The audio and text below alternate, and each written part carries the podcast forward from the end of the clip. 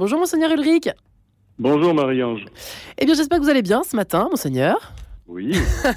Pour euh, affronter, affronter. Et oui, c'est 40 jours de désert qui nous attendent. Dans quelques jours déjà, ça revient chaque année. C'est une sorte, dans notre jargon journalistique, de marronnier. Pour vous, euh, Monseigneur, les évêques, les prêtres, ça représente quoi le carême qui, c'est vrai, euh, en même temps, c'est comme l'avant, etc. Mais ça revient chaque année. Et pourtant, trois petits points.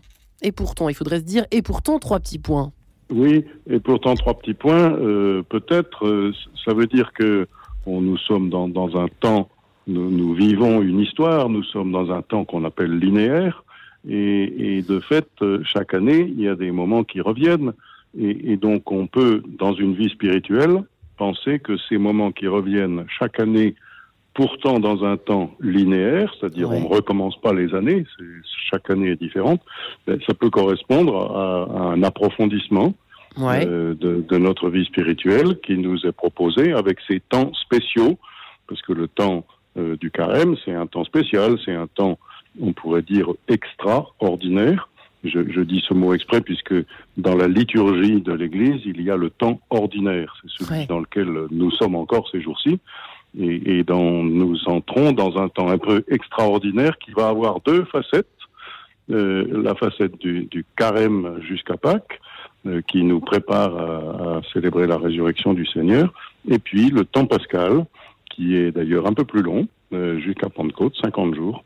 Et donc, nous sommes partis pour euh, un temps extraordinaire de 90 jours. Mais c'est gigantesque hein, par rapport à nos autres, euh, à nos autres, à nos confrères des autres religions. Ce temps de, de comment peut-on dire, de désert, comme peut-être vous le diriez vous, mais de privation, de bon, de réflexion. De... C'est quand même très long pour tenir la distance, si je puis me permettre. Oui, oui mais c'est-à-dire que la, la, vie est longue aussi pour beaucoup.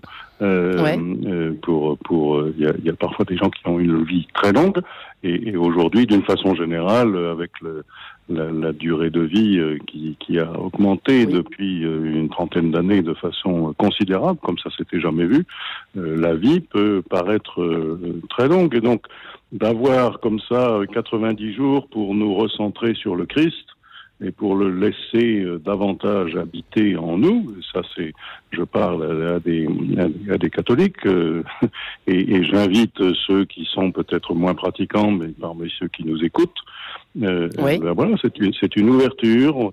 On a ce temps un peu particulier pour se rappeler que le Christ est, est au centre de notre vie. Hum, période peut-être parfois compliqué, il y a les vacances, on a envie de se relâcher un peu, euh, on se rue sur les, les, petits plaisirs peut-être un peu plus que la vie qui peut paraître un peu morne entre métro, boulot, les enfants, euh, ou pas les enfants, mais bon, on, on, sait comment ça fonctionne, en tout cas dans nos grandes villes, en particulier Paris euh, et sa couronne. Monseigneur Ulrich, qu'est-ce que vous recommandez cette année? À une période, c'est vrai, où déjà les choses pour certains d'entre nous ne sont pas faciles. La vie n'est pas facile, les choses sont inquiétantes, etc., etc. Alors, premièrement, euh, on évoquait les vacances. Ben, tout le monde n'est pas en vacances. Hein. c'est aussi euh, quelque chose à quoi il faut être attentif. Tout le monde n'est pas n'est pas euh, en vacances, mais forcément, c'est quand même un temps un peu plus. Il n'y a pas le, rythme scolaire qui peut être quand même très contraignant. Et puis, pour certains, ben, il y, a, un rythme peut-être de travail qui est plus accessible, enfin moins moins mm. lourd. Pensons à ça d'abord. Deuxièmement, la vie, effectivement, n'est pas facile. Et, ce que nous croyons, c'est que laisser la place au Christ dans notre vie, ça n'est pas forcément une facilité.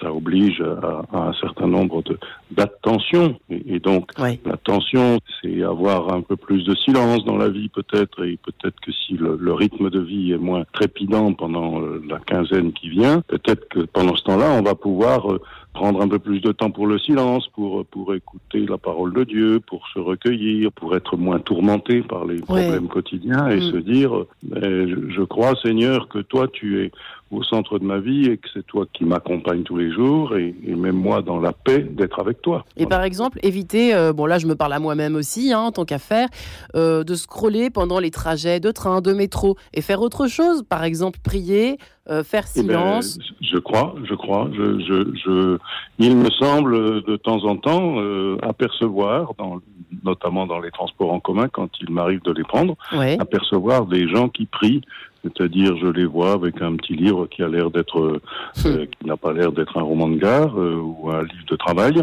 Euh, il y a certains, de temps en temps, on voit des gens qui, enfin, qui donnent le, le, sentiment d'être un peu dans, dans, le silence intérieur, c'est-à-dire ils se coupent un tout petit peu et, et, et, ils sont dans le silence intérieur, dans la méditation, dans la lecture d'une page d'évangile quelquefois. Mm. Euh, ou, dans la prière, il y a des gens qui doivent dire, c'est moins visible, mais qui doivent dire euh, leur chapelet. Hein, donc, euh, qui se recentrent sur la prière, qui, qui disent, il y a vraiment besoin dans ma vie d'un peu plus de, de, de, silence, de prière, de d'ouverture de cœur aux autres euh, et à Dieu. Euh, c'est quand même une belle démarche. Ça se marque aussi par par des, ce qu'on appelle des, des, efforts de carême, c'est-à-dire un désir de partage certainement, pendant le temps de carême, il y a des gens qui vont être assez présents dans les paroisses. Euh, on en parlait la semaine dernière mmh. à Hiver Solidaire, c'est-à-dire euh, vont aller rendre service aux personnes sans abri qui sont logées en ce moment dans les paroisses. D'autres vont faire un don, un don à un organisme. Alors le, le, diocèse de Paris propose de faire un don au fonds euh, d'insertion logement ou à la maison Bakita. Euh, dont on a déjà parlé à, d'autres moments.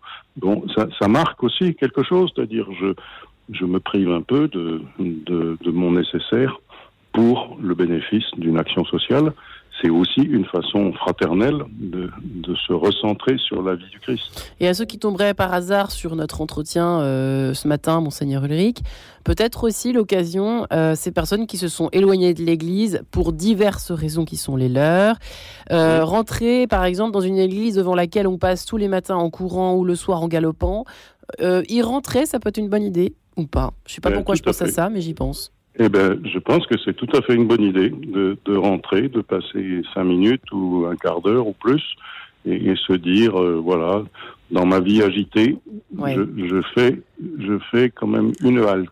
Voilà. Ouais.